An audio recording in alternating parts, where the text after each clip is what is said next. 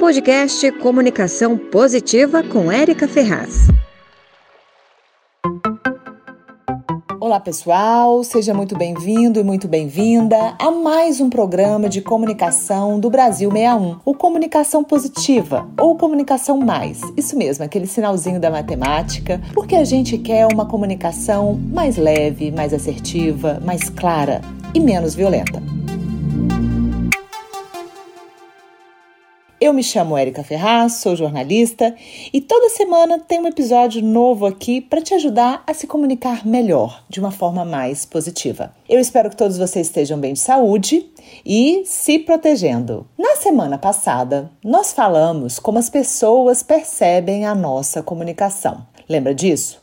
Muito interessante esse episódio. Se você não viu, volta lá porque vai te ajudar muito na forma de comunicar.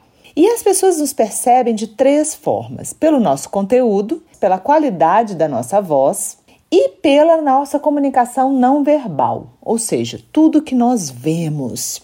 Ou seja, até mudo a gente passa uma informação. Hoje nós vamos falar como podemos ter um resultado melhor na nossa comunicação. Na verdade, gente, essa dica que eu vou dar hoje é para qualquer área da sua vida, qualquer área que você queira melhorar ou mudar o seu resultado, que você não esteja satisfeito com o seu resultado. Para você que é tímido, tem horror de falar em público ou que gostaria de se expressar melhor em uma reunião, esta dica vale ouro. Bem, gente, tudo começa no seu pensamento. Isso mesmo. Se você não está satisfeito com o resultado em qualquer área da sua vida, preste atenção nos seus pensamentos. Repare nas imagens e nas vozes que você ouve. Elas são positivas ou negativas? Elas te incentivam ou elas acabam com você? Quando a gente pensa, nós emitimos sinais para o nosso cérebro que provocam sentimentos e emoções. Essas emoções, gente, fazem com que a gente haja de determinada forma e se comporte de determinada maneira. Então, assim, a gente obtém os nossos resultados. É encadeamento. Você pensa, sente, age. E isso pode se criar um hábito, muitas vezes com resultado que você não quer. Por exemplo, verifique o que, que você pensa? Se você é um gestor público, alguém que precisa dar uma entrevista, ou fazer uma palestra, ou uma apresentação, como estão os seus pensamentos? São encorajadores ou são destruidores? Tipo assim, ah, essa é uma ótima oportunidade que eu tenho para dar uma entrevista. Ou, ah, eu odeio jornalista. Jornalista não presta.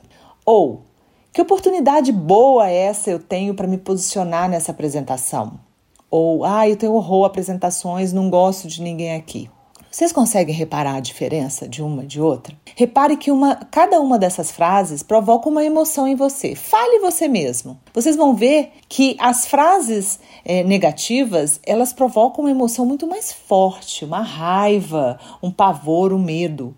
As outras frases elas são mais neutras, mais leves. Pessoal, um bom exemplo disso foi o que aconteceu este ano com a segunda maior tenista do mundo, a Naomi Osaka, no torneio de Roland Garros. O que, que acontece? Neste torneio, quando você se inscreve, você é obrigado a dar entrevistas. E a Naomi saiu do torneio porque ela disse que dar entrevistas não fazia bem para ela.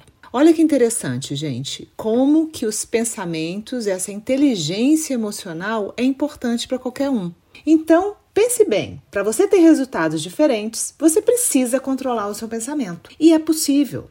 A partir de hoje, gente, todas as vezes que você se pegar alimentando o seu pensamento negativo, seja para dar uma entrevista, fazer uma apresentação, qualquer outra situação na sua vida, você vai repetir várias vezes frases mais positivas ou neutras que te levem a uma emoção boa ou reconfortante. Minha dica é você sempre dizer que é uma oportunidade Desta forma, o seu cérebro vai emitir sinais mais tranquilizadores e estimulantes. E se junto com essa palavra você conseguir dar um sorriso por alguns segundos, gente, eu garanto que o resultado vai ser melhor ainda. Sabe que quanto mais você julga, piores são os seus sentimentos e, consequentemente, seus resultados. O ideal é quando vier um julgamento com um sentimento muito ruim, você transforma em uma observação Vocês vão ver que as emoções ficam muito mais leves, mais neutras. Gente, treinem em casa e depois me falem como foi. O resultado é incrível, gente. Eu faço isso e muda mesmo. Espero que vocês gostem e enviem mais sugestões para que eu possa abordar a comunicação de todas as formas, inclusive mais positiva. Saúde e até o nosso próximo encontro. Você ouviu o podcast Comunicação Positiva.